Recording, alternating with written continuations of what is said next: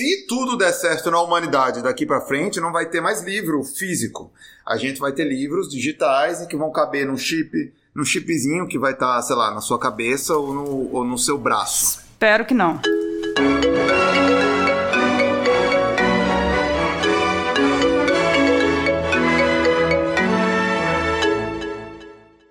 Bom dia, boa tarde, boa noite. Depende da hora que você está ouvindo o nosso Caviares Cast. Esse episódio, como sempre, tem a presença de Mia Passione, Bruno Barros, Pedro Del Picchia e Felipe Pena. E a minha presença, que vem de vez em quando, Renata Corrêa. E nosso convidado de hoje é o Alex Castro. Fala aí, Alex. Beleza, gente? E hoje a gente está aqui para falar sobre novas maneiras de ler e escrever. Hoje em dia a gente consome literatura de muitas maneiras. A gente tem leitores digitais específicos como Kindle, tem aplicativos para celular, aplicativos para desktop.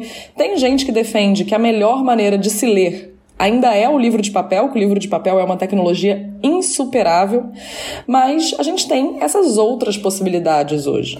É, inclusive os audiolivros, né, que causam uma super polêmica.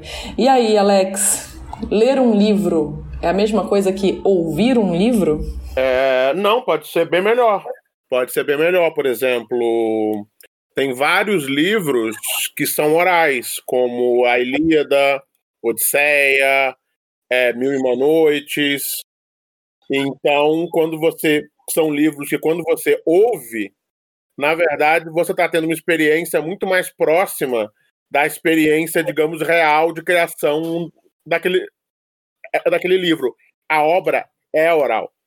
Além disso, por exemplo, é toda poesia, por definição, ela é, ela é oral. Quer dizer, se não é aquela poesia concreta, ela é sempre oral. Então, você ouvir aquela poesia, muitas vezes, é, vai ajudar muito mais do que você só ler. É, por exemplo, Milton, Paraíso Perdido, era um texto que eu tentava ler há muito tempo, mas que eu lendo silenciosamente eu não conseguia clicar, não conseguia sentir o clima, o ritmo. Eu botei um bom audiolivro narrado por um bom narrador que sabia o que estava o que fazendo e o livro abriu para mim. Eu percebi, eu consegui sentir, ouvir a beleza do livro, né? É, então, então eu acho que não só é a mesma coisa via de regra para a maioria dos textos, como para vários textos, em especial textos mais orais ou textos mais poéticos, eu acho que é muito melhor, muito melhor mesmo. A Ilíada e a Odisseia, que você citou, eles foram é, são textos oralizados que foram escritos a posteriori, né, foram produzidos para serem lidos em público na Ágora pelos aedos, né, para ter um ritual sinestésico mas nem toda literatura tem esse objetivo. Às vezes, aliás, a maior parte eu diria que é para para você ler no seu cantinho e ter as suas imagens mentais. Você ainda mantém que é melhor, que pode ser melhor essa experiência no audiolivro, mesmo nesse tipo de literatura? Mas eu falei exatamente o oposto disso. Eu falei que é melhor para esses livros. Eu falei que é justamente melhor para os livros que são feitos numa chave mais oral e que são mais poéticos, que, por exemplo, no meu caso, é a maioria, é a maioria das minhas leituras. É, não só isso, por exemplo, eu traduzi em 2015 a autobiografia do poeta escravo para o português, que é um texto escrito por um homem escravizado que se autoalfabetizou. Então, o texto ele é difícil de ler porque o autor não segue bem aquelas convenções é, da escrita porque ele, porque ele não sabia escrever bem. Mas ele, obviamente, falava muito bem. Então, a única maneira de você ler o texto dele e ele, ele realmente acionar, ativar, fazer sentido, é você lendo em voz alta. Quando você lê em voz alta, aquele texto que parecia confuso na página, ele cresce, ele ganha sentido. Até, por exemplo, esse livro, essa, essa tradução, e eu gravei um audiolivro com ela pro Toca Livros. Ficou, ficou muito legal. É, então, o que eu estou falando justamente é que existe uma parcela grande de livros que são feitos para serem orais e que foram criados numa chave oral e para esses livros e para os livros poéticos é, o áudio é muito melhor do que o escrito. Você acha, você acha que funcionaria com os livros do, do, do Saramago, por exemplo? O Saramago escreve Pensei com aqueles justamente parágrafos nele. longos, sem, sem travessão. E ele, Saramago, diz que ele está exatamente tentando mimetizar a oralidade. Exatamente. Começa lá pela oralidade do povo do Alentejo, no, no Levantado do Chão, que é o primeiro livro dessa última fase dele. E depois, com todos os outros livros, ele tenta ser oral. Você acha que funcionaria para o Saramago? Imagino que sim. Se ele está buscando uma oralidade, por que não? A grande questão é o seguinte: quando você senta, e essa é uma coisa que eu falo muito nesses cursos que eu dou, que é da tradução. Por que, que a gente deve tentar sempre ler um texto na língua original na medida do possível?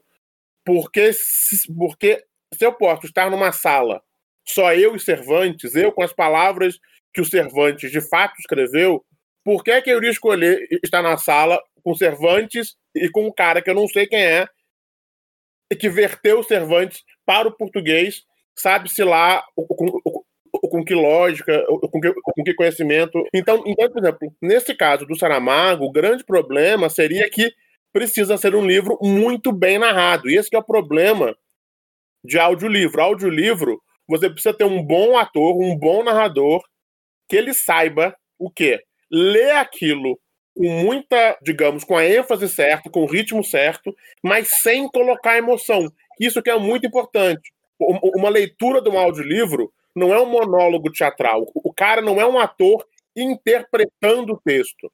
Na medida do possível, ele tenta sumir e deixar o texto falar, não interpretar o texto nem para cá nem para lá. É, é porque língua, gente, a língua é oral, né? A língua portuguesa, toda língua, ela é, ela é, ela é oral por definição. Isso que a gente escreve não é língua. É uma tentativa de reproduzir na página por um outro meio uma coisa que é por definição oral e meio caótica, meio orgânica. Então, por exemplo, muitos textos que a gente acha que são é que são difíceis de ler, eles só têm uma pontuação errada. Porque, tipo assim, muitas pessoas que não têm o hábito da escrita, mas elas falam muito bem. É que esse que é o ponto, gente. Muita gente analfabeta, você conversa com ela e elas falam muito bem. Porque você dominar a língua e, e, e ser fluente na língua e ser, digamos, e ser, digamos, eloquente na língua não tem nada a ver com saber escrever. Mas se essa pessoa que fala muito bem, mas que escreve mal, não sabe escrever, ou que não foi bem alfabetizada, se ela tenta escrever, vai sair um texto meio torto, mas em larga medida porque ela não domina a pontuação, porque a pontuação fica estranha, como é a pontuação de um texto do Saramago que tenta reproduzir isso. Mas se você lê aquilo, então, tipo assim, se você lê o texto de forma silenciosa, você olha o texto e pensa, cara, esse cara não sabe escrever, esse cara é péssimo, isso não faz nenhum sentido, isso está muito mal escrito. Mas se você lê em voz alta, aquele texto ganha vida, ganha sentido, e, e você pode até perceber que o texto é muito bem escrito.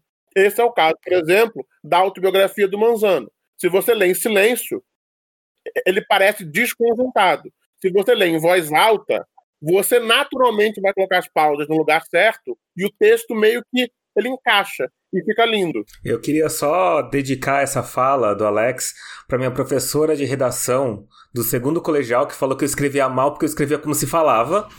E ela que não sabia ler meu texto. Então é, era só quero só Qual só é o nome isso, dela? Ponto, e hoje em dia você participa de dois podcasts, né? Então. Ah.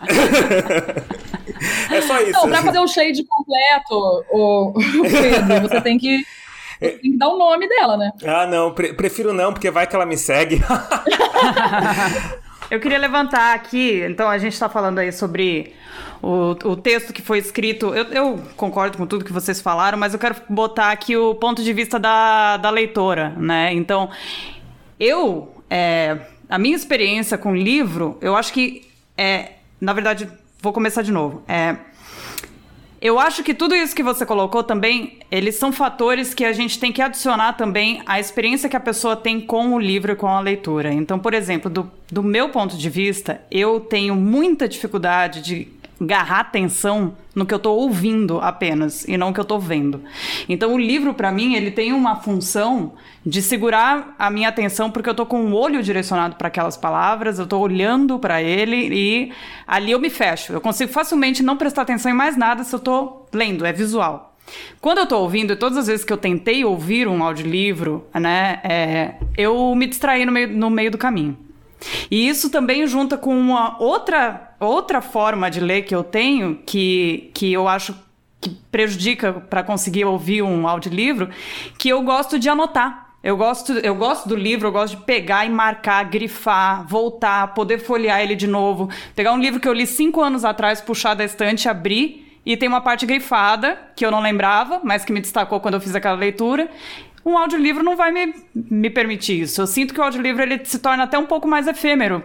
Você ouviu, absorveu e foi. Eu nunca li só um audiolivro, eu tô sempre com o livro na minha frente, marcando, escrevendo. Isso, isso é interessante. Isso é interessante. Isso eu nunca tinha pensado. Pegar o livro e ouvir ao mesmo tempo. Então você tá com as duas informações ali, né? Muitas vezes eu tô com informação diferente, por exemplo. É, muitas vezes, muitas vezes eu escuto uma tradução e leio outra para eu ir comparando.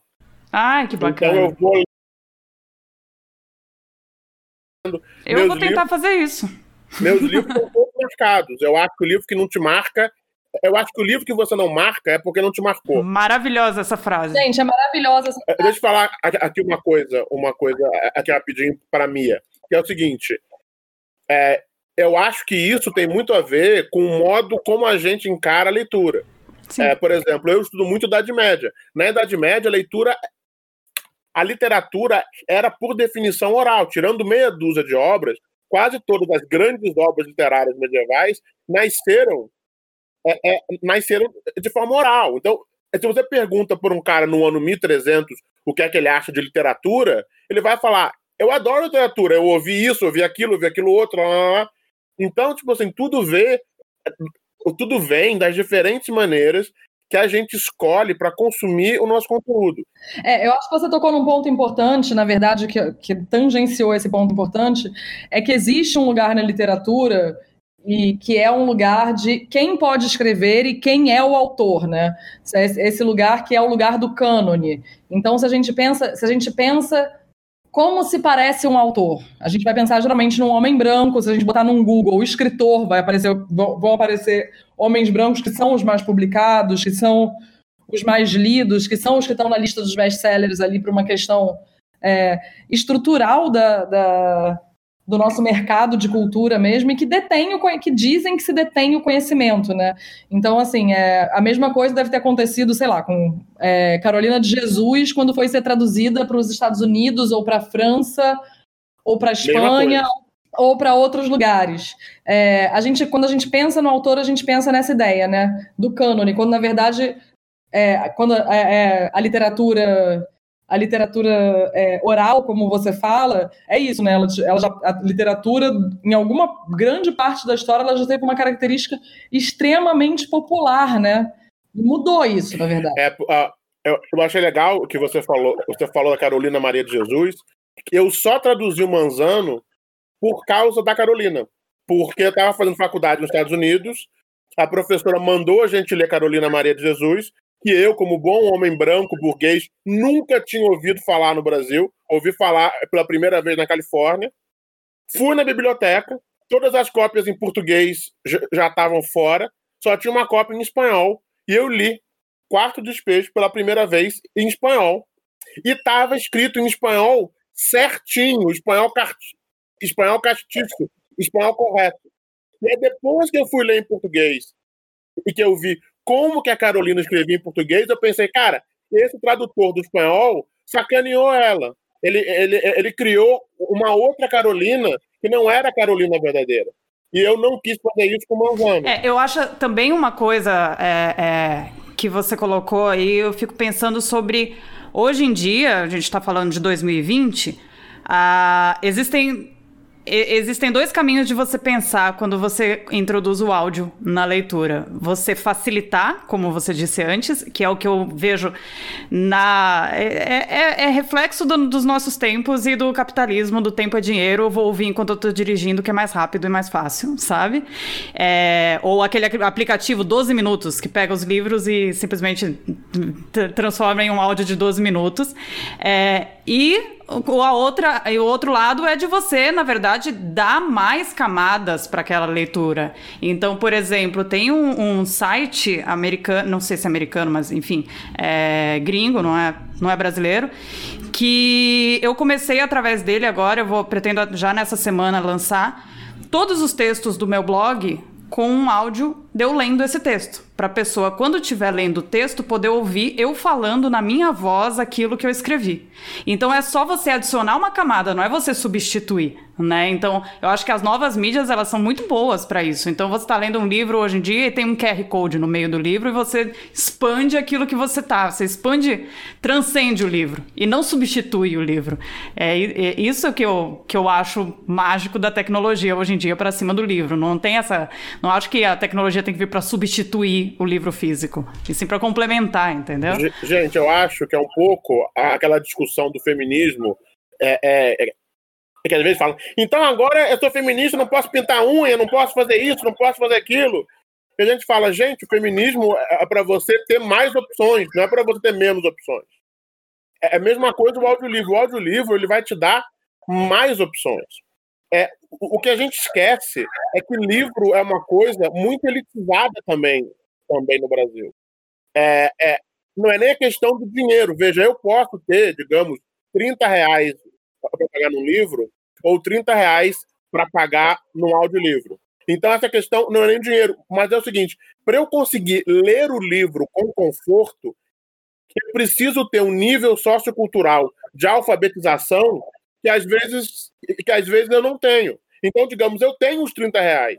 O que eu não tenho é a capacidade de ler um livro bem, com conforto e com tranquilidade. E você pegar e ouvir esse mesmo texto em audiolivro é muito mais confortável. Eu, por exemplo, posso ter o mesmo dinheiro para comprar os dois, mas eu não tenho espaço para guardar livro e eu não tenho dinheiro para fazer mudança de uma casa cheia de livro. Então, isso, livro, ele não é só o custo que ele tem. Você precisa ter toda uma vida de privilégio para poder ler com conforto e, e rapidez. E você, precisa, e você precisa ter espaço físico para guardar, limpar, carregar. Então, isso tudo, o audiolivro, ele permite muito mais possibilidades para muito mais leitores chegarem nesse mesmo conteúdo de maneira diferente por lugares diferentes. É muito mais democrático. Não só, não só o audiolivro, mas também o, o, o livro digital. É de modo geral, porque a verdade é assim, é, o livro como objeto é uma coisa totalmente asquerosa para o meio ambiente, né? Se tudo der certo na humanidade daqui para frente, não vai ter mais livro físico. A gente vai ter livros digitais que vão caber num chip, num chipzinho que vai estar, tá, sei lá, na sua cabeça ou no, ou no seu braço.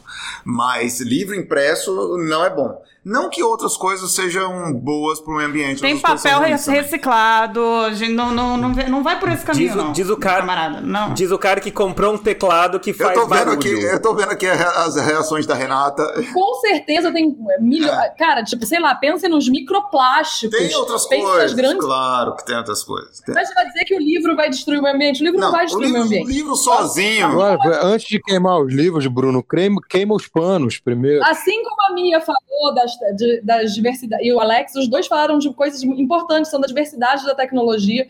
E cada tecnologia serve a um propósito. A gente, inclusive, não falou da, da coisa mais básica, que é você, existem pessoas que não enxergam. Sim. É. Sim. E que não têm acesso a livros em braille.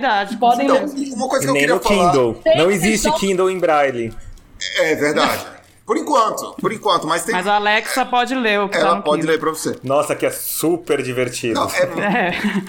É. Braille não, não parece ser a coisa mais divertida do mundo também. Convenhamos. Mas eu quero lhe dizer o seguinte. É, o Braille. O quê? É divertido? Braille Não não, é eu divertido não- eu não- a gente não sabe ler. É igual uma língua que Exato, romeno não é divertido pra Braille. mim. Tá, tá. É, o, o, Alex fala num determinado momento. O Alex falou que é, ele odeia marcação em livro. E, e, é engraçado, porque na hora que ele falou. Não, ele falou total contrário. Ele, ele falou: um livro que não se marca é um livro que não te marcou. Olha só, dá, dá, dá. já é a segunda coisa que eu falo e o Felipe entende o exato contrário. É não, foi, não, foi, é não, não me confunda com o Pena. Não me confunda com o Bruno. Não faça isso comigo, pelo amor de Deus. Pelo amor de Deus, Bruno. Peraí, peraí, vamos situar, vamos situar. Eu errei. Ó, a esquerda treta. É, calma, treta. calma, eu errei, eu errei. O que eu quis dizer é o seguinte. Questão de ordem. Não.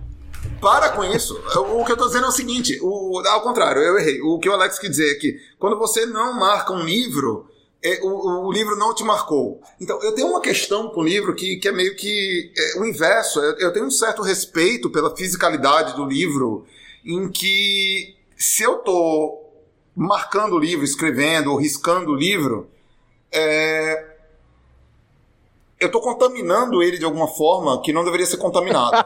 Pode ser um, uma bobagem da minha parte, mas eu, eu prefiro. Eu voto com o relator, eu tenho a eu mesma prefiro coisa. muito mais. Tipo, tá lendo um livro tá lendo um livro e marcando, sei lá, num caderno, num pedaço de papel do meu lado, ou num celular. Disse o homem que quer botar que tá azulejo nas praias. o livro em si.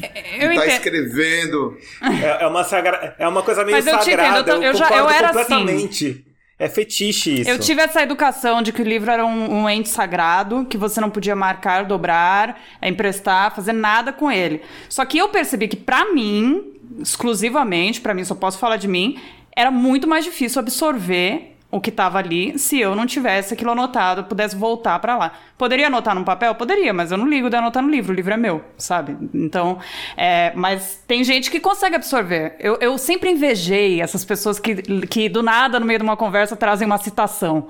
Ah, igual, igual no Luz, em Lusíadas Camões, e, e, e, sabe? E eu não lembrava. Eu falava, como é que eu não lembro? Eu li. E era, isso me ajudou, entendeu? Mia, é. você vai ter inveja de mim que eu vou citar o Felicidade Clandestina da Clarice Lispector agora. Que é um conto. É um conto que eu sou apaixonada e que é o conto. E, e que é um coming of age, que é, um, é uma, uma história de amadurecimento é, de uma menina que, tá, que quer muito ler um livro e ela é uma menina meio fodida. E a, a amiguinha dela da escola, o pai tem uma, tem uma livraria. E ela e essa e essa menina que, que, o, que é rica que tem a livraria, fica, tent, fica tentando seduzir ela e tentando prendê-la numa amizade com a promessa de emprestar um livro. Enfim, o conto vai, vai, vai, vai, e no final ela consegue o livro. A mãe da menina rica percebe que a menina está sendo malvadinha e pega o livro lá dentro, empresta para a protagonista. E a protagonista sai feliz da vida e ela, e ela, e ela compara essa esse encontro com esse livro que, e que ela tem uma relação física com esse livro que ela, ela fala que é como tivesse encontrado um amante, né? Ela, ela faz essa exata comparação. E eu acho, assim, pelo menos para mim, assim, a literatura e os livros no geral têm uma dimensão da fisicalidade, uma dimensão é, às vezes erótica, sim, por que não? E que a, os diferentes meios em que eu, que eu leio esses livros eles, eles têm diferença nessa dimensão da fisicalidade, assim. Tipo, antes de ter Kindle, antes de ter é, leitor digital, era isso. Eu dormia com o livro, né? Porque eu, eu virava na cama lendo a página, porque tem aquela... Eu, eu encostava... Você acorda com o livro amassado, sim. E virava. E virava. É, eu amo muito Moby Dick, por exemplo. E eu lembro que eu li a primeira vez Moby Dick grávida da minha filha e eu levei o livro, que eu falei assim, cara, eu nunca consegui ler Moby Dick. Aí eu fui com quatro meses de gravidez viajar para o interior do Ceará, num lugar sem internet. E eu falei, é agora, né? É agora. E realmente, foi lá que eu consegui ler Moby Dick e me apaixonar pela história. E eu, eu ia lá, mergulhava na lagoa que tinha na frente e, li, e lia o Moby Dick, que era um livraço gigantesco, e botava ele encostado na minha barriga de grávida, molhada. Eu tenho esse livro até hoje, ele é todo ondulado embaixo. E assim, isso mostra é, essa relação que eu tenho com o livro está ali marcada. Mas ao mesmo tempo, quando eu estava no puerpério, era impossível amamentar uma criança e ler um livro daquele tamanho. Então, assim, eu, o Kindle foi a coisa mais maravilhosa para mim, essa dimensão da, da, fisicalidade e da relação física com o livro foi perfeito no Kindle quando eu estava quando eu tava com um bebê no colo amamentando. Eu pude ler Ana Karenina no, que é um livro gigantesco, num pedacinho de, de, de plástico de, de menos 60 centímetros.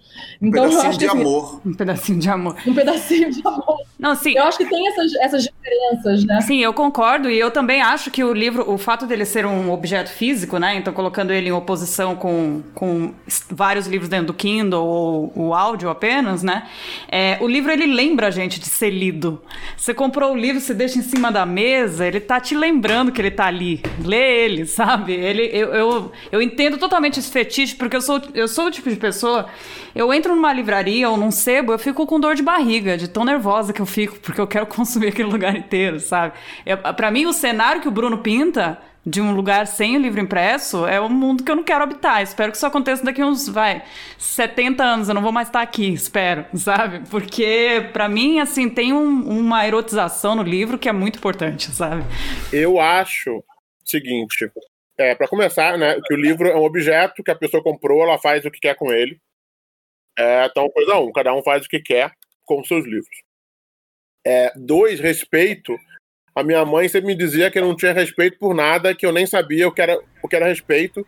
E de fato, eu nem entendo direito o que quer dizer, o que quer dizer, o que quer dizer respeito, o que é respeitar um objeto, por que eu deveria respeitar. Eu não consigo respeitar nem pessoas. É, é, é um esforço é um esforço enorme diário para eu conseguir respeitar as pessoas, o que elas pensam, as merdas que elas falam, não ser grosso, não dar patada.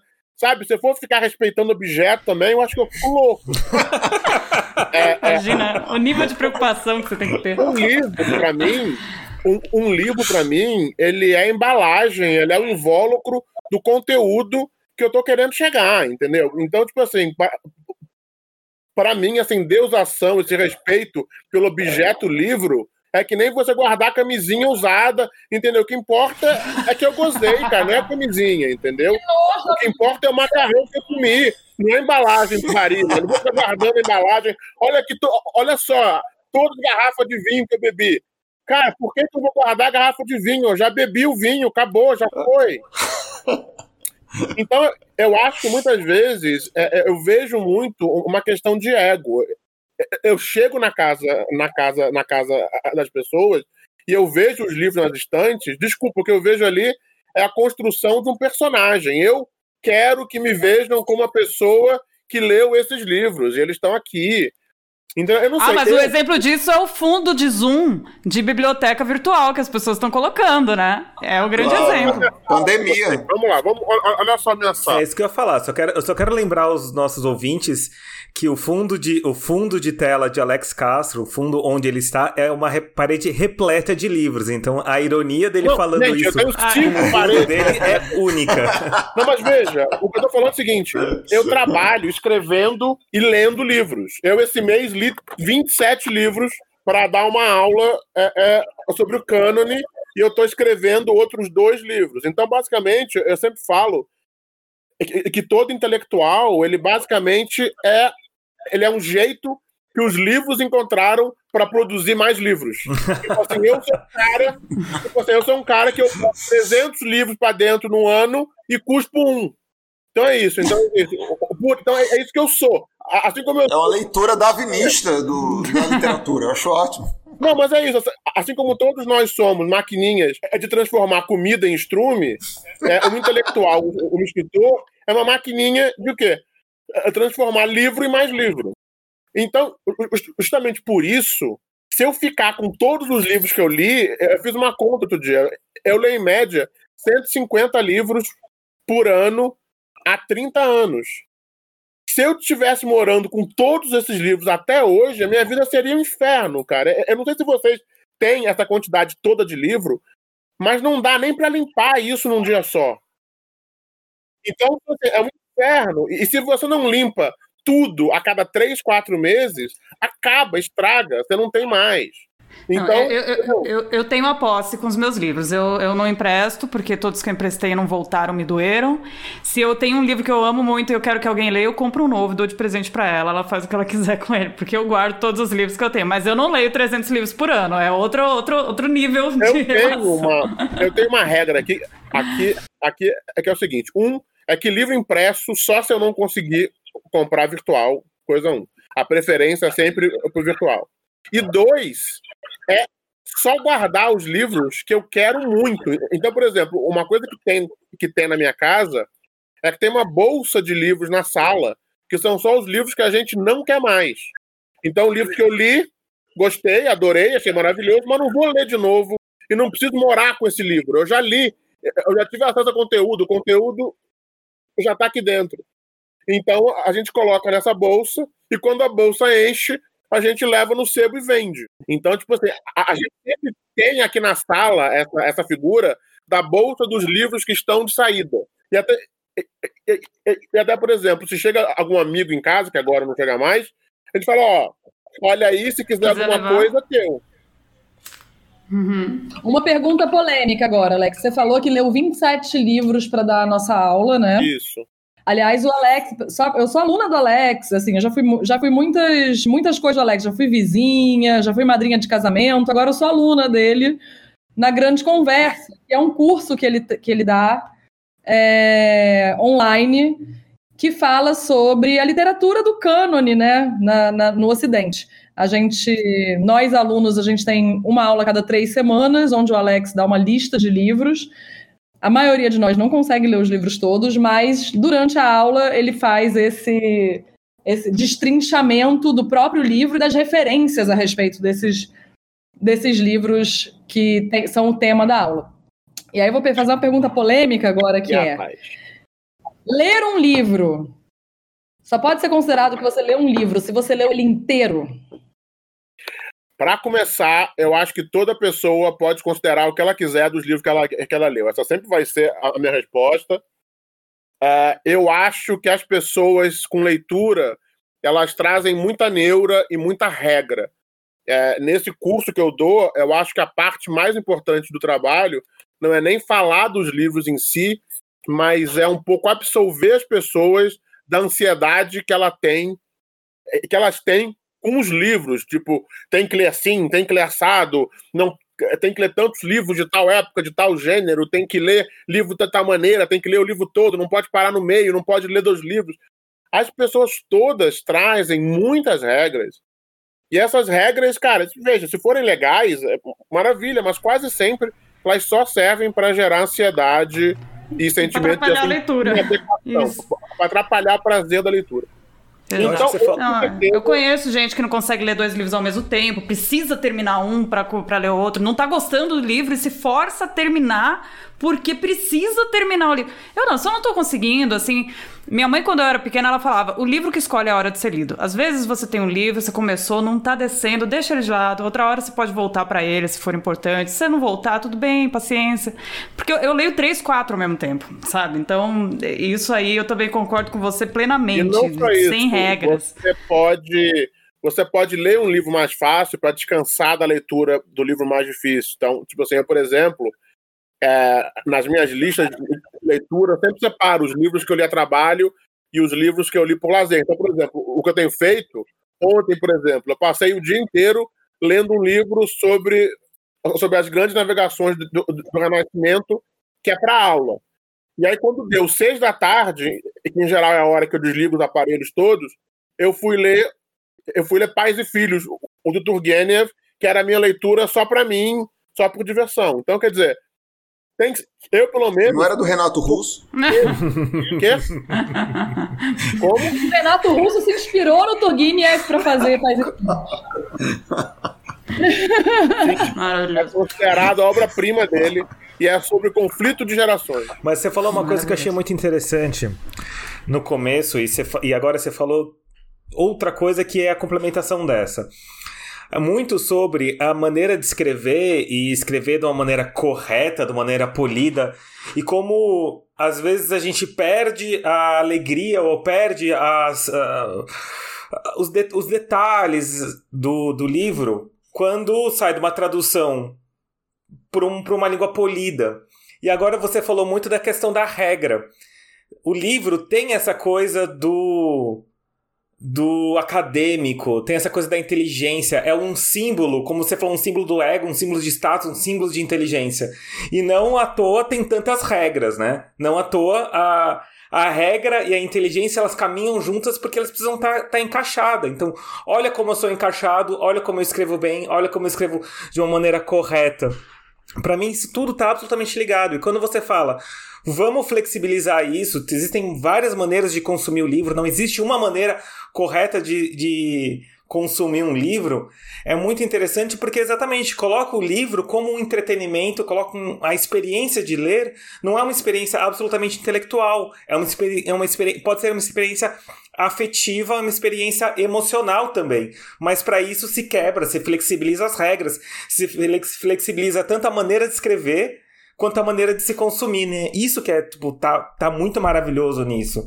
Isso que é uma coisa até meio moderna, porque afinal de contas, o livro era uma coisa das altas classes e você fala assim: não, não precisa ser, você não precisa ser absolutamente hiperletrado para ler ou para escrever um livro. Só uma coisa, não é, não é moderno, é antigo. Eu, eu tô voltando a um jeito de ler da Idade Antiga e da Idade Média, que era oral. Uhum. É, é, muito antigo. Não, mas isso, isso é muito legal. Eu queria trazer uma pergunta, na verdade. Até já sei a resposta, eu acho. para Renata. Eu acabei de, de fazer três, três aulas, assim, três, três é, Zoom, né, que é o de, de hoje em dia, com o Chico Sá né, é, sobre crônicas. Ele contou as histórias, a história da, da crônica, é, da crônica no Brasil, né? Então, toda a construção da crônica para jovens escritores, né? Gente, todo mundo ali era, éramos jovens escritores. E uma coisa que eu percebi tanto na fala dele quanto nas perguntas das pessoas, né? Assim, as pessoas hoje em dia, eu sinto, é muito da nossa, da nossa geração, parece que a gente tá completamente já corrompido por essa coisa da regra, de achar que tem um jeito certo de se fazer qualquer coisa e se você seguir essa, essa listinha de regras, você vai ser bem sucedido.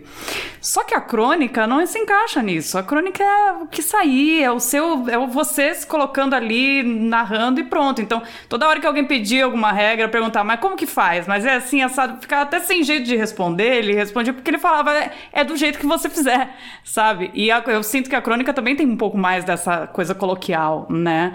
É, então, Rê, quando você está escrevendo, você sente isso? Você segue um conjuntinho de regras ou vai? O que, que você diz sobre é isso? É engraçado, né? Porque a crônica, ela sempre foi muito ela foi dita como não literatura um sim, tempo, né? Sim. Era uma coisa, era um híbrido ali entre a literatura, o jornalismo. Que ninguém vai ganhar um Nobel pela, por uma crônica, né? ninguém ganhou o Nobel por uma crônica e o relato pessoal.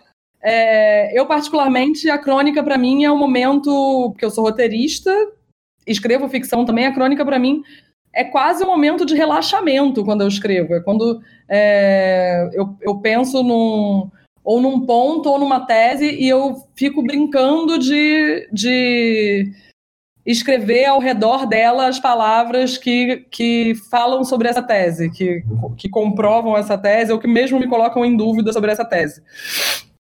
Então, acho que não, assim, eu acho que tem crônicas que são muito. que vão muito pro lado do humor, que são crônicas bem humoradas, que chegam num lugar de, de quase confronto com o seu leitor, né? E tem crônicas, crônicas, por exemplo, que são super emocionais. E por isso também eu vejo muito mais essa relação da crônica com as novas mídias hoje. Então, eu imagino, um podcast é uma crônica falada. O Vinícius de Moraes tinha uma bela definição sobre o que era crônica. E ele, Vinícius, lia diversos teóricos, era um diplomata. O Vinícius dizia que a crônica pode tudo, menos ser chata. Era simplesmente essa a frase dele na definição sobre a crônica. Eu acho que essa, essa regra é muito boa, mas acho que essa regra vale para tudo, né, cara? eu, eu tô vendo, a gente, é, nesse, nessa semana a gente está tendo mostra, da, mostra de São Paulo, né? Uma das maiores mostras de cinema do Brasil e que agora está sendo feita online por causa da pandemia. É, e aí, assim, eu li uma. Assim, várias pessoas me recomendando um filme, e aí eu fui ler o, o, a sinopse do filme, assim, tipo, uma viúva que não quer deixar é, que uma barragem acabe com seu vilarejo, porque seus ancestrais estão mortos ali. Aí, cara, a sinopse era chatíssima, mas como alguns amigos tinham falado que o, livro, o filme era maravilhoso, eu fui ver, e realmente, o filme é de uma beleza visual, de uma beleza poética, de uma beleza literária. É um filme inteiro que se passa em Lesoto, num paizinho da África, entendeu? Então, assim, é, eu acho. É, filmes e crônicas têm isso em comum, né? Você pode falar sobre qualquer coisa, sobre uma coisa minúscula, basta você não ser chato. Verdade. É, tem teses sobre crônicas. Tem a- o Afrânio Coutinho, que foi um dos maiores teóricos da literatura do, do Brasil, escreveu teses sobre crônicas, teses que inclusive são chatíssimas. Crônica, Acho que está tese teorizando, é o contrário, é. teorizando em cima de algo que não deveria ser chato e a, e a, e a teoria acaba sendo chata. Mas a, a despeito de todas essas teorizações, acho que a frase do Vinícius define muito bem. Só que no Brasil, Renata, é, a crônica é- ela, ela, ela acaba virando um gênero literário e cria dimensões totalmente diferentes e até conotações como gênero totalmente diferentes do que a crônica é em qualquer outro lugar do mundo. O que Sim. se faz aqui a partir de João do Rio e chegando até hoje até os cronistas modernos, até o Veríssimo e até a Marta Mendonça que você citou, é completamente diferente do- de uma crônica ligada ao, ao tempo, ao cronos mesmo, que é o que se Hum. define como crônica no resto do mundo. Então, por isso que eu acho que aqui pode tudo menos ser chato e o Vinícius está certo. A gente tem cronistas aqui, é, o- e o o Chico Sá deve ter mostrado esses cronistas todos no curso que a Mia está fazendo. É, ou já fez, Nia? Fiz, já era- acabou o eram três, três dias, inclusive recomendo. É, é uma plataforma digital do que o Marcelo Rubens Paiva está fazendo, que chama Bora Saber. E é, passa É. pela, Ótimo. pela literatura Eu vou, política. eu é bem vou aproveitar e vou fazer a propaganda do meu curso sobre crônica, que é na Estação das Letras, que é Oficina da Crônica Psicanalítica, Nossa, onde a gente só fala de crônicas e psicanálise, mas crônicas escritas a partir da psicanálise. por que, que eu não tô na tua turma? que não seja chato. Por que, que eu não tô na tua É, turma? Eu tinha que estar lá. Porque É, o Chico Sá está no nível mais elevado. Ah, puxa quer. vida. É, tem uma frase maravilhosa do Lacan, né? Que a verdade só pode ser dita nas malhas da ficção, né? Então a narração é isso, né? Tipo, a maneira. E é uma coisa que o Alex já tinha falado para mim em- em uma das nossas longas conversas sobre a boa narração prevalece ao fato, né? A gente está vivendo isso nesse momento, inclusive. Inclusive quando vivemos uma disputa de narrativas, não é mesmo? Também conhecida como Sininho, disputa de narrativa! A gente sempre a guerra semiótica. Eu não falei esse termo, hein? Eu não falei de guerra semiótica. Pode falar, Pena. Pode falar, cara. Não, eu só queria. Eu vou encerrar minha participação só com uma observação aqui, que a gente tem que observar isso. Eu sei qual é o sucesso do nosso convidado. O sucesso do nosso convidado é que ele cabulou a aula de pós-graduação em jornalismo cultural, onde eu era o coordenador. E é por isso que ele faz sucesso. Ele confessou isso aqui antes da gente ir pro ar. Então o Olha. sucesso foi ele ter faltado as aulas que eu não dei. Porque eu era só o coordenador, eu não dava as aulas. Eu faltei a todas as aulas. Viu? E aí Que bom. sucesso. Não, de tudo. Nunca teve uma aula que eu não faltei. Faltem as minhas aulas e vocês terão sucesso. Existe, existe uma humilhação específica, né? Deve ter uma palavra em alemão para essa humilhação, né? Eu não sei se to, assim, imagino que nem todos os leitores, é, nossos leitores, olha o ato falho, nem todos os nossos ouvintes, Ouvintes. Saibam é, a, a trajetória do Alex. O Alex, ele, ele, eu conheci o Alex na internet muito antes de conhecer o Alex pessoalmente.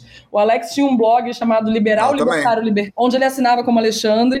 Depois o Alex é, fez uma série, assim, fez várias coisas entre isso, mas uma série de textos chamado As Prisões, Que foi onde eu que conheci. deu em livro, que deu em, em- em encontros é, é, presenciais, uma espécie de curso, imersões que ele fazia das prisões. O Alex tem o- a biografia do poeta escravo publicado, além de outros livros, um livro de ficção também. E o Alex tem um livro chamado Atenção, que é o último Ma- livro que ele publicou. Que Maravilhoso. eu acho muito interessante a gente falar sobre o Atenção, que talvez poucos, mesmo quem conhece o Alex, poucos saibam, que o Alex é budista e foi ordenado há pouco tempo num templo aqui em Copacabana. É, E começa logo o livro, do, o, o Atenção já começa logo a comparar os, os, os usuários de redes sociais a porcos numa fazenda que não sabem o seu destino. Que é uma comparação e que é uma metáfora que é bem dura, na verdade. E que, assim, em tempos onde a literatura dita ou de autoajuda, ou de autoconhecimento, ou de não ficção, tem uma, uma tendência a tutelar o leitor para falar assim: ah, fica aqui, Olha, eu vou passar a mão na sua cabecinha e dizer o quanto você é incrível, o quanto você é foda. Aliás, teve até uma piada na internet falando de quantos livros tinham, ah, tinham foda no, no título, né? É, e o Atenção fala exatamente da importância é, desse cuidado de você ter atenção nos momentos onde você está se dedicando, o afeto, se dedicar, ao, se dedicar a exatamente aquilo que você está fazendo. É, isso é muito importante quando a gente fala de literatura, né? Eu, por exemplo, tenho uma vida muito atribulada e eu só consigo ler muito porque eu tenho esse hábito de, assim, se eu não estou lendo no Kindle, eu estou lendo no celular. Às vezes, eu já bati o carro, porque eu estava lendo, assim, né, com o, livro no carona. É, então, atenção, sempre tem... Né? Não recomendável, ouvintes. Não façam como ela. Não façam isso. É, mas era isso, era, era, a ideia de que qualquer brecha na minha rotina eu deveria estar lendo. E não necessariamente isso me fazia uma boa leitora, porque eu não conseguia ter a atenção necessária para dar para aquela narrativa.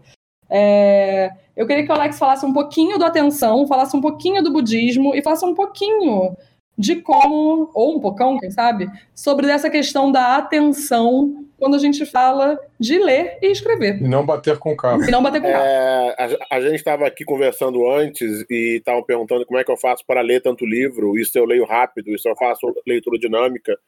E eu digo, não, eu, é que eu faço uma coisa de cada vez e eu escolho o que eu vou fazer. Eu acho que hoje, antigamente, as empresas mais caras, mais valiosas do mundo eram as empresas que faziam carro, comida, computador. Hoje, são as empresas que traficam atenção. Você uhum. vê é, é, Google, Facebook, até mesmo a Globo. O que é que eles vendem? Eles vendem atenção. Eles chegam para o McDonald's e falam: Olha só, McDonald's, eu tenho X milhões de pessoas atentas aqui nesse negócio se você me pagar dinheiro, eu, eu mostro você para essas pessoas. Então, hoje, hoje as empresas que valem mais dinheiro, elas ganham dinheiro vendendo a nossa atenção. Então, por isso que eu acho que eu acho que a coisa mais importante, uma das decisões mais importantes que a gente pode tomar é onde que a gente vai escolher colocar essa nossa atenção. Eu já fiquei fora das redes sociais, fiquei fora do Twitter e do Facebook seis, sete anos. Já passei uns três anos é, sem ter internet em casa, que eu só usava internet no boteco da esquina. Eu já fiz várias coisas para tentar direcionar a minha atenção para o lado que eu mais queria. Hoje em dia, eu acho que não dá mais para não ter rede social, infelizmente, porque muita oportunidade para escritor, para edital, para coisa, só está lá, não está em outro lugar. Então, então, dado que não é mais possível não estar nelas, eu acho que a gente precisa escolher como vai usar. Então, então por, exemplo, por exemplo, uma coisa que eu tenho tentado fazer no meu dia a dia é deslogar totalmente seis da tarde. Então, tipo, seis da tarde eu não me conecto mais, não entro em, em não ligo o computador, não ligo o celular, e eu vou ler, e de preferência uma coisa que não seja sobre, sobre trabalho. Nós estamos interrompendo a tua rotina, tá, então, né? Mas mas então, tem exceções, óbvio, porque mais é, a, tentativa é mais ou menos essa. Por quê? Porque, porque, porque é isso. Como que você faz? É uma coisa que eu acho que eu acho muito importante da gente ter em mente quando a gente lê literatura, e eu acho que só quem escreve sabe disso, é que toda obra artística, toda obra literária, ela é feita basicamente de renúncia. Né? Para você escrever um texto, você precisa não fazer uma quantidade enorme de outras coisas que eram prazerosas, que eram importantes, sabe? São várias transas com o marido que você não vai ter, são várias vezes que você, que você não, vai, não vai brincar com seu filho, você não vai fazer uma série de coisas que você escolhe dedicar aquele tempo para produzir aquela obra. Então, tipo assim, sempre que eu leio alguma coisa que muda a minha vida, sempre que eu leio Dom Casmurro, Hora da Estrela, Grande Sertão Veredas, eu tenho uma gratidão gigantesca, porque eu, eu mal posso conceber a quantidade de coisa que o Guimarães Rosa não fez, que ele abdicou de fazer, para escrever, para que eu hoje pudesse ler Grandes Veredas. Então, e ele, e ele já morreu. Então, o que ele não fez, ele nunca mais vai fazer. As fodas que ele adiou, ele nunca mais vai poder. É, eu não sei se foram muitos, mas a, a questão é. eu, eu acho que o, o, Eu não sei se foram muitas, foi o melhor comentário que o. o Bruno fez sobre as fotos do Guimarães Rosa. A, a, a minha questão, eu tenho uma pergunta para fazer que é sobre o consumo. Eu, como consumidor, muito mais do que como é, autor, né? O, a questão, eu sou um leitor lento, tá? Isso para mim, isso desde muito cedo teve muito claro para mim que as pessoas elas liam muito mais rápido do que eu. E eu sou uma pessoa que adoro ler, mas a, o meu tempo de leitura é um tempo diferente. É um tempo de que, que leva um, um, uma coisa um pouco maior do que o, o, o que geralmente eu vejo as, as pessoas lendo.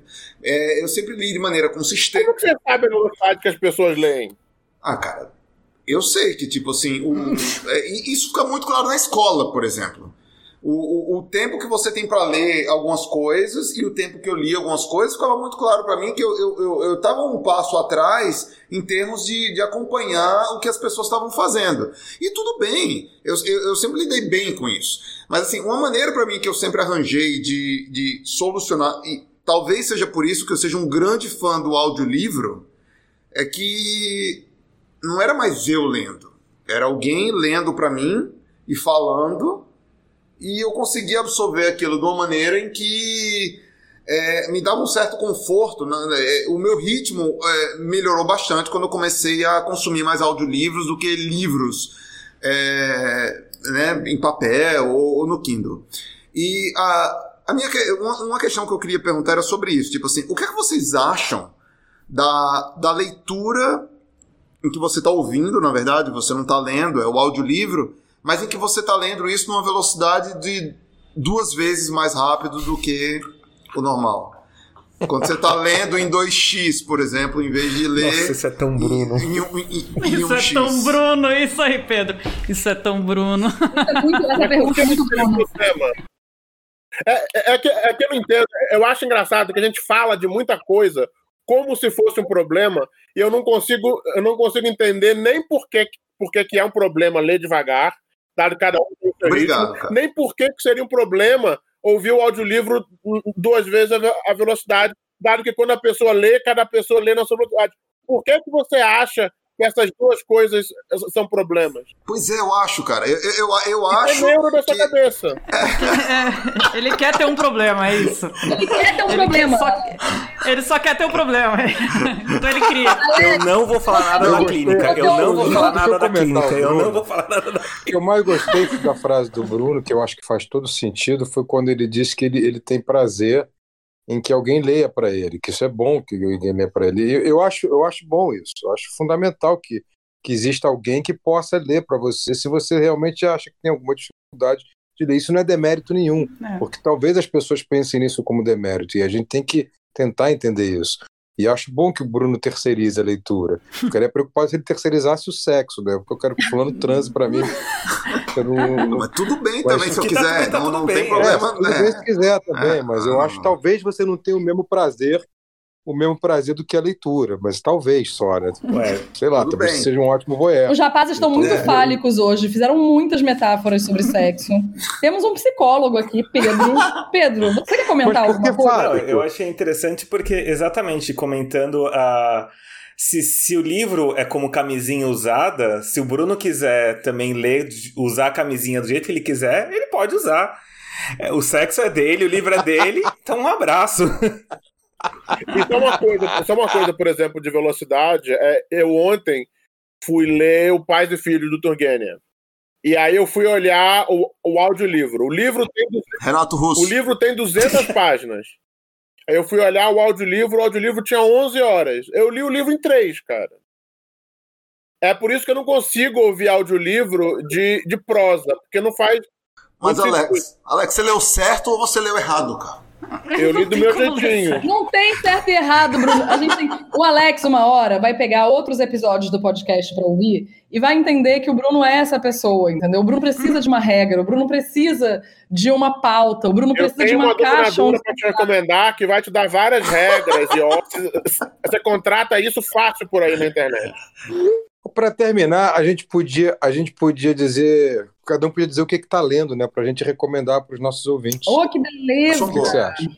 Eu tô lendo vários Ótimo, livros, ótimo. então eu, eu posso, eu, assim, tipo, eu não, eu era, eu era essa pessoa que só conseguia ler um livro de cada vez. Agora eu chutei o pau da barraca e tô lendo trocentos livros ao mesmo tempo. Vou até abrir aqui meu Kindle para dizer quais são eles. Olha a maravilha. Aliás, Boa.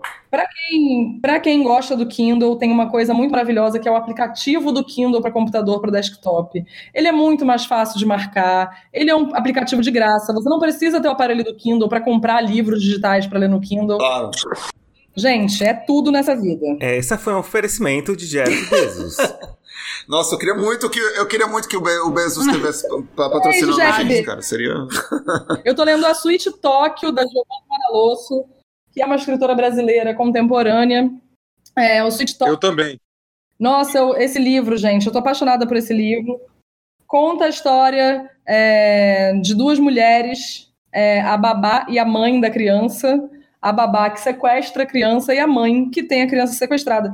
É um puta livro, eu tô adorando esse livro. Eu tava até conversando com a Ana Rush, que é uma escritora maravilhosa, que eu tava falando assim, que eu sou apaixonada pelos russos, né? E eu falo assim, uma das coisas que eu mais amo nos russos é essa mania que eles têm é, de dizer como a vida é, né? Então você começa a ler Guerra e Paz do Tolstói e você já sabe tudo, né? Quem é o bom, quem é o mal, quem é a feia rejeitada, quem é o príncipe cobiçado. E no livro da Giovanna Madalosso, é, você, na primeira linha, você tem uma empatia é, avassaladora pela sequestradora de criança e você não sabe o que está acontecendo. É como estar à deriva. É muito bom o livro da Giovanna, recomendo.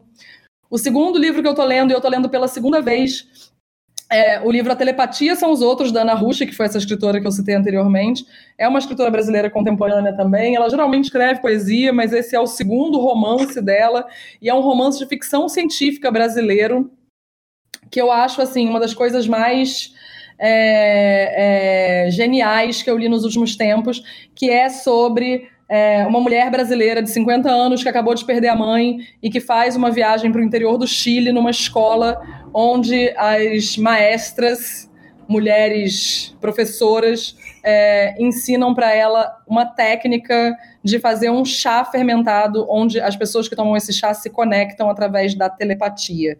Esse livro está concorrendo ao Jabuti, numa nova categoria do Jabuti, que é livro de entretenimento. O Jabuti tem essa categoria agora.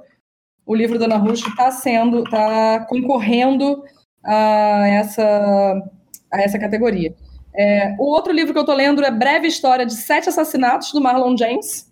É, é um livro é, que é um, é um calhamaço gigantesco que é, se passa, a história se passa na Jamaica na década de 70 é, e conta a história da morte do Bob Marley sem falar do Bob Marley. Essas são minhas dicas. Boa. É, eu posso é, dar algumas dicas também, que é o seguinte, é, eu tô lendo é, Rise and Fall of the Dinosaurs, do, do Steve Buscett, que é um, é um livro que ele reconta a história da, da paleontologia, né, pelo ponto de vista dele, que é um paleontólogo, maravilhoso. Para quem tem qualquer interesse de dinossauro que vem lá da infância, como eu, que era aquela, aquela criança que colecionou aqueles. Tá ligado aqueles negócios da, do surpresa, dinossauro, aquele chocolate surpresa? Eu ia falar isso.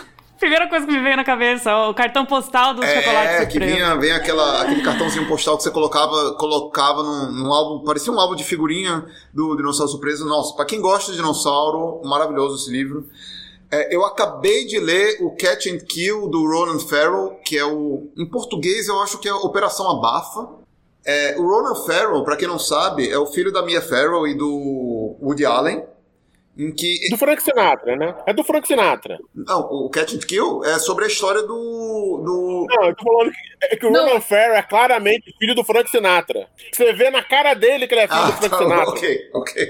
Ele é bem parecido com o Frank Sinatra mesmo. Tá. O, o Catch and Kill é sobre o, todo a história dele tentando publicar o, o caso do, do Harvey Weinstein, né? Da, e da, ali em Hollywood, da, da coisa da, é, do assédio sexual e, e do do movimento que deu início ao Me Too nos Estados Unidos. O, o livro é maravilhoso e mostra como é difícil, cara, você publicar uma história de- dessa.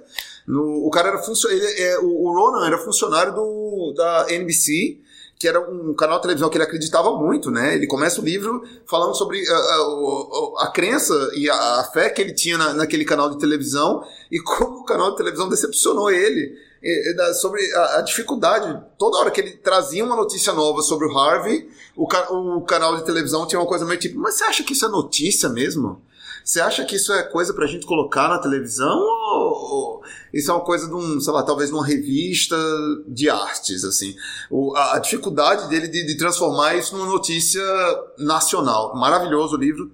Acabei de terminar, recomendo muito. Em português já já está é, traduzido, é Operação Abafa, muito bom. E tô lendo um livro chamado é, Alphabet Squadron, de Alex, é, Alexander Freed, que é um, é um, é um livro de Star Wars, né, para quem gosta de Star Wars, é sobre um, um, ali entre o, o, final do episódio 6 e o episódio 7, maravilhoso. E são essas três, as três recomendações que eu faço. Bom, as minhas.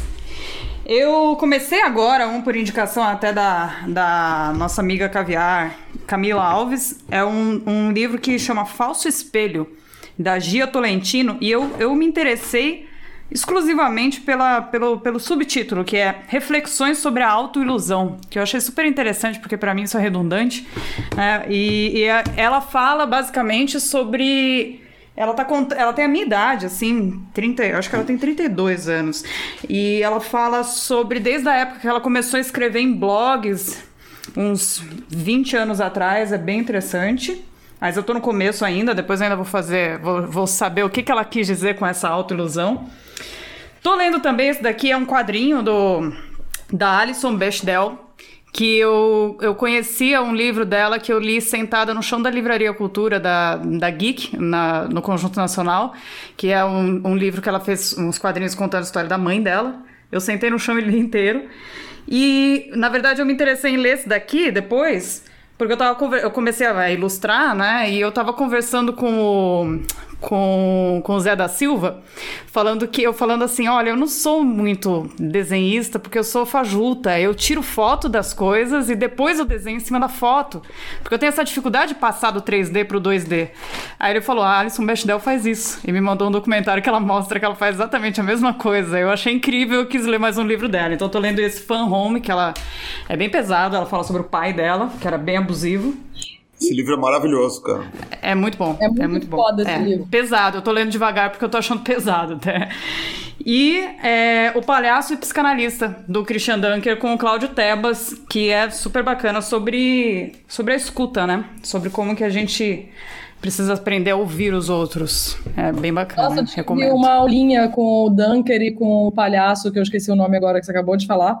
É... O Tebas, Cláudio, Cláudio Tebas. Tebas. Foi muito legal a aulinha deles, cara, muito divertida.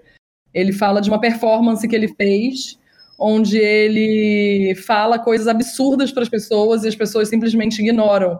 E é tipo, ele para com o carro e pede uma informação eu estou indo ali é, no caixa eletrônico Itaú é, estourar aquele caixa para roubar. Você sabe onde é que é? E as pessoas não ouvem ele. Simplesmente eu, falo, não, eu pro caixa eletrônico do Itaú, você segue aqui na direita, sabe? Tipo, aí ela pede um café, tá, tá no shopping, pede um café, vem a menina entrega o café. Fala assim, eu tô. Eu, você acha melhor eu assaltar as Casas Bahia ou Magazine Luiza? É melhor Magazine Luiza, sabe? essa tese de que as pessoas não ouvem umas às claro. outras, né? É bem interessante. Claro. É, muitas vezes, muitas vezes as pessoas estão claro. te falando exatamente o que elas querem e a gente não tá ouvindo. O, o que, que você disse Sim. mesmo? não, mas eu, eu tenho que concordar. Eu acho que o, Maga, o Magazine Luiza é um, um melhor lugar para assaltar. Eu, Pedro, suas dicas. Eu tô lendo o Sobre os Ossos dos Mortos, da Olga Tokarzuk, não sei se é exatamente como falar o nome dela. Sim, é maravilhoso. Maravilhoso. Que é o meu livro de entretenimento, como diz o Alex, porque eu tô, também tô fazendo a pós e eu fico lendo os livros de medicina chinesa, tipo Dao De Jing, o Imperador Amarelo, essas coisas penteiras de estudo. Então, pra desopilar mesmo, eu tô lendo da Olga e por recomendação do Bruno, ele me passou há um tempo atrás uma, um seriado chamado o Samurai Gourmet, que é maravilhoso, que, Maravilha. que é lindo. Nossa senhora, cara. E aí eu resolvi comprar o mangá, então estou esperando ansiosamente Perfeito. o mangá chegar em casa para eu ler para ver agora, fazer a comparação entre o, o, a, a obra escrita e a obra desenhada. Muito bom, cara. É, então acho que é. Então é, são essas duas coisas, pouquinho, porque eu não sou um grande leitor, acho que eu já passei um pouquinho. Tô precisando reaprender a, a amar os livros. E aí, Felipe, você? Eu tô lendo, coincidentemente, eu tô lendo o mesmo livro que a Renata, o Sweet Tóquio, da, da Giovanna Madalosso. Eu, eu já tinha lido Tudo Pode Ser Roubado, que é outro romance dela, que também é maravilhoso. Acho que ela é um grande talento dessa, dessa geração. O que me chama a atenção no romance é a capacidade que ela tem fazer a narrativa dupla, dos dois pontos de vista, né, da, da empregada sequestradora e da mãe da criança, e a capacidade que ela tem de, de, mostrar as nossas mazelas sociais e afetivas ao mesmo tempo, né? Porque eu vou dar um pequeno spoiler sobre o livro, mas há um momento em que ela vai narrando com flashbacks as vidas dos, desses personagens e ela mostra o um momento em que essa mulher, essa empregada que sofreu um abuso sexual muito cedo e demorou a se envolver com alguém, ela está realmente apaixonada e vivendo um grande amor, e ela pergunta ao marido o seguinte: Olha, minha patroa me fez uma proposta para duplicar, triplicar o meu salário, só que eu vou ter que ficar 15 dias direto lá. E eu só vou ver uma, só vou voltar para casa uma vez a cada 15 dias. E é isso que destrói o casamento dela. Então, é, vai mostrando como que a, o capitalismo selvagem está bem é, no cerne da questão afetiva é, e eu fico muito impressionado como ela toca nessa questão, assim, de uma maneira bastante sutil, mas profunda. Profunda. Então, ela, ela tem essa habilidade na narrativa. A Giovanna me surpreende muito. Eu sou muito fã dela. Já era fã por Tudo Pode Ser Roubado e agora estou gostando ainda mais do Sweet Talk. É, isso é, é a minha leitura de prazer, o meu entretenimento, e estou gostando muito. Estou lendo por razões profissionais A República das Milícias, dos Esquadrões da Morte a Era Bolsonaro, do Bruno Paes Manso, eu acho que todo mundo deveria ler, porque nós estamos sendo governados por milicianos e evangélicos, no sentido amplo da palavra. Vocês sabem que eu não gosto de generalizar a palavra evangélicos, mas nós estamos sendo governados por uma aliança, uma aliança feita com, entre milicianos e evangélicos, e a República das Milícias é, é, é uma grande pesquisa histórica, foram quatro, cinco anos de pesquisa, Acho que vale muito a pena a gente ler para entender em que chão a gente está pisando. E estou lendo por razões de Leonel, O Adestramento Boa. Inteligente, um livro de um adestrador chamado Alexandre Rossi, que está me ajudando muito no convívio com o Leonel diariamente, muito mesmo. Cheguei à conclusão que o cachorro adestrado é muito mais feliz porque é uma questão de uhum. comunicação, não é uma questão de quem manda e obedece. É uma questão de linguagem. Você aprende a ter uma linguagem acessível ao cão. Ele começa a entender o que você quer, ele fica muito mais feliz com isso, e você também. Eu, eu, eu tinha um certo preconceito com adestramento e não tenho mais. Eu mesmo estou adestrando o Leonel e estou feliz de ter descoberto isso. Ele fica feliz com esse tipo de troca. Deixa eu te perguntar, tem. rapidão, Fê. Deixa eu te perguntar. Ah. Esse livro funciona para gato? Não. Nada funciona para gato, para com isso. Que droga, eu tô precisando eu queria pegar meu entretenimento. Que eu não sei, não sei quem falou sobre o entretenimento, e isso é um ponto que a gente tem que bater muito na, na literatura em si, porque o entretenimento, por diversos motivos, mas principalmente por uma arrogância acadêmica e por uma arrogância intelectual, o entretenimento não é considerado valor na literatura. E a gente tem que resgatar isso. O, o entretenimento não está ligado ao cânon. Está sim, meus caros. Basta lembrar de Shakespeare. Shakespeare talvez seja o maior cânon da literatura ocidental, e, no entanto, Shakespeare tinha que chegar lá no The Globe e entreter toda aquela plateia porque se aquilo não fosse um entretenimento, ele tomava tomate, os atores tomavam tomate direto na primeira cena. Então, o entretenimento tem que ser resgatado como um algo de valor, como como como um pressuposto de valor na literatura. A escrita simples não quer dizer claro, que seja basta lembrar de Harry Potter ou Harry ou Potter. É, é porque as pessoas confundem simplicidade com superficialidade. A escrita simples é a laboriosa tradução da complexidade. O que tem de mais complexo está em livros simples, porque alguém traduziu aquela complexidade. Esse me parece ser o cerne do bom escritor. Alguém que laboriosamente traduz a complexidade para uma narrativa que nos dá muito prazer. E é por isso que eu gosto tanto da Giovanna Madaloso, por exemplo. Agora, deixa eu fazer, assim, só para deixar claro, esses três, três livros que eu recomendei, Nenhum dos três eu tô lendo, na verdade, eu tô ouvindo. Tá? Só pra. Ah. Vamos ser claros sobre o que tá O acontecendo. Telepatia eu tô lendo em papel e os outros dois eu tô lendo em Kindle. Alex, sua vez. É, para começar, é, admiro muito. Vocês leem muita coisa co- contemporânea, eu não consigo ler coisa contemporânea, eu acho tudo muito chato. É, dedinho é do século II, eu acho, sei lá.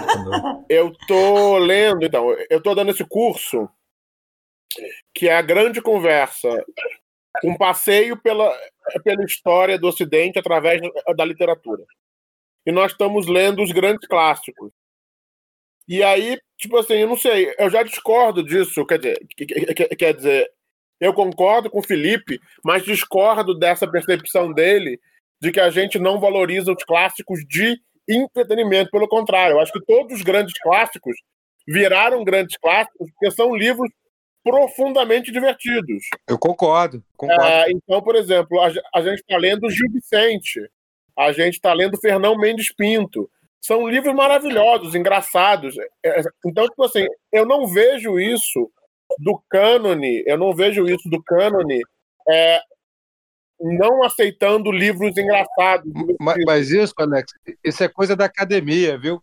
Esse, esse negócio de não valorizar o entretenimento não é coisa, é coisa dos acadêmicos. Infelizmente, é coisa da universidade. Porque eu acho que o Shakespeare é um grande entretenimento, foi o que eu quis dizer. Eu acho Sim, que não, eu concordo. Mas, mas veja, eu não concordo com você, porque também eu fiz doutorado de literatura e a maioria das obras que eu vejo as pessoas, as pessoas lá estudando são obras de entretenimento. Você vai na academia e as teses é sobre Shakespeare, que é um dos autores mais estudados, é sobre Cervantes, que é um dos autores mais estudados em espanhol, que é também puro divertimento.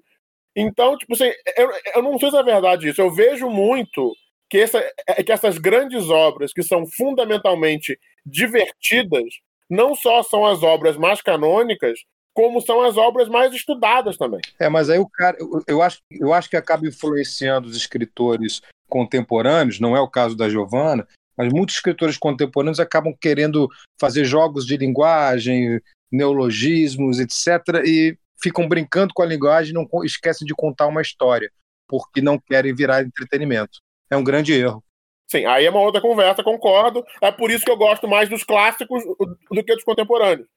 Porque os contemporâneos, em geral, eu acho que são muito chatos, mas quando eu leio um livro que tem 500 anos e é clássico há 500 anos, em geral é porque é muito, muito bom.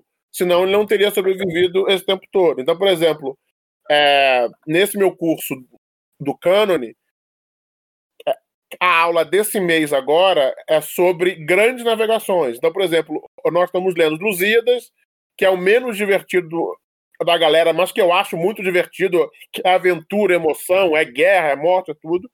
Gil Vicente, que é uma gargalhada em cada página, ele é divertidíssimo, são personagens, são tipos, é muito legal, é diversão pura, é teatro.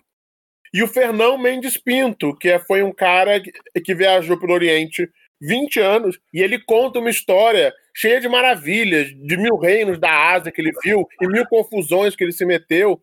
Então também é um livro é, divertidíssimo. Só por exemplo, olha, para dizer, nesse meu curso a gente vai ler é, o Chekhov, que era um cara que escrevia basicamente humor, é, é, ele considerava que os textos dele, os contos dele eram humorísticos. Vamos ler, vamos ler Os Miseráveis, que é basicamente o um novelão escrito. Lemos a Ilíada, que é um texto oral que, de novo, tinha que ser interessante ali a cada minuto, senão os caras tacavam uma espada na cabeça dele. É, então, eu queria dizer isso. Eu acho que eu acho que a diversão, o entretenimento é fundamental para a boa literatura. E acho que você vê isso no cânone.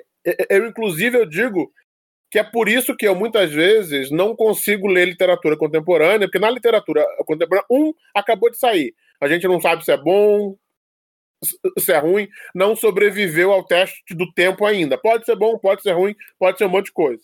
Já, já um livro, já um Shakespeare, já Cervantes, já Milton, a Ilíada, são livros que estão aí há dois mil anos, 500 anos. Eu sei que eles são bons. Quando eu vou ler Flaubert, quando eu vou ler Stendhal, eu já sei que é bom. Não tem como Stendhal ser ruim. Stendhal não é ruim, não tem como ser ruim. Eu, eu posso até não gostar, não ser o tipo de coisa que eu gosto, mas não tem nenhuma possibilidade de ser uma coisa ruim. O único problema de só ler os clássicos é que você acaba lendo só Homem Branco mesmo. Mas eu não só leio os clássicos. Oi? O, o, o que eu tô falando é o seguinte, veja, eu não tô falando para só ler os clássicos, nem que eu só leio os clássicos. Ontem mesmo eu li um romance, um, um romance de uma escritora coreana que escreveu em 2019. Então eu não tô de modo nenhum falando para só ler os clássicos, Deus me livre. Só o que eu tô falando é o seguinte: não é verdade que os clássicos são chatos e pentelhos. Eu acho legal ler livro contemporâneo, eu também leio e leio sempre, mas eu também acho muito importante ler os clássicos, porque o que é um clássico? A, a gente tem muito essa ideia que o Felipe falou de, de que o clássico é uma coisa séria, é uma coisa pesada, é uma coisa que não é divertida. Só que não é. Via de regra, o que faz um livro ser clássico, o que faz um livro se tornar clássico, é ele falar e divertir geração atrás de geração, atrás, atrás de geração. Quando um livro, quando um livro que foi escrito em 1500 chega até nós, é porque ele agradou e divertiu aquela galera que leu ele quando saiu em 1500. Quando virou a geração em 1550 os filhos daquela galera leram e também gostaram, e cada geração e cada geração foi se encontrando de novo com esse livro e vendo coisas novas e vendo coisas diferentes e, e retrabalhando esse livro. Por exemplo, Moby Dick hoje é lido de uma maneira radicalmente diferente de como era lido como foi quando foi escrito. Hoje, muita gente lê Moby Dick numa chave anticolonial, que você não lia antigamente. Mas, em suma, só que eu tô falando o seguinte: um clássico não é chato. Um clássico é o oposto do chato. O clássico é o livro. É o que sobreviveu. Que, o clássico é o livro que vem não sendo chato há várias e várias e várias gerações.